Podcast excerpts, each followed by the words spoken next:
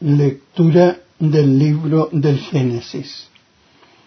Israel amaba a José más que a todos los otros hijos, porque le había nacido en la vejez y le hizo una túnica con mangas. Al ver sus hermanos que su padre lo prefería a los demás, empezaron a odiarlo y le negaban el saludo. Sus hermanos transhumaron a Siquem con los rebaños de su padre. Israel dijo a José, tus hermanos deben de estar con los rebaños en Siquem. Ven, que te voy a mandar donde están ellos. José fue tras sus hermanos y los encontró en Dotán. Ellos lo vieron desde lejos y antes de que se acercara maquinaron su muerte.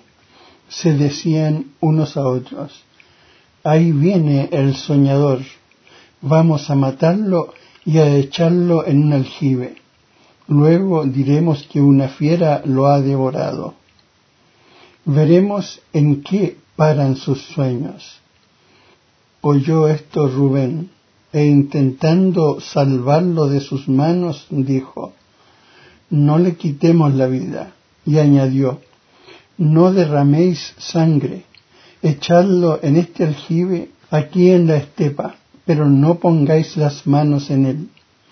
Lo decía para librarlo de sus manos y devolverlo a su padre.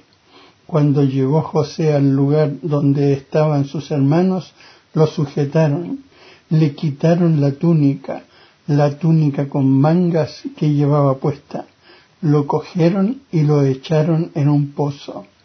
El pozo estaba vacío, sin agua.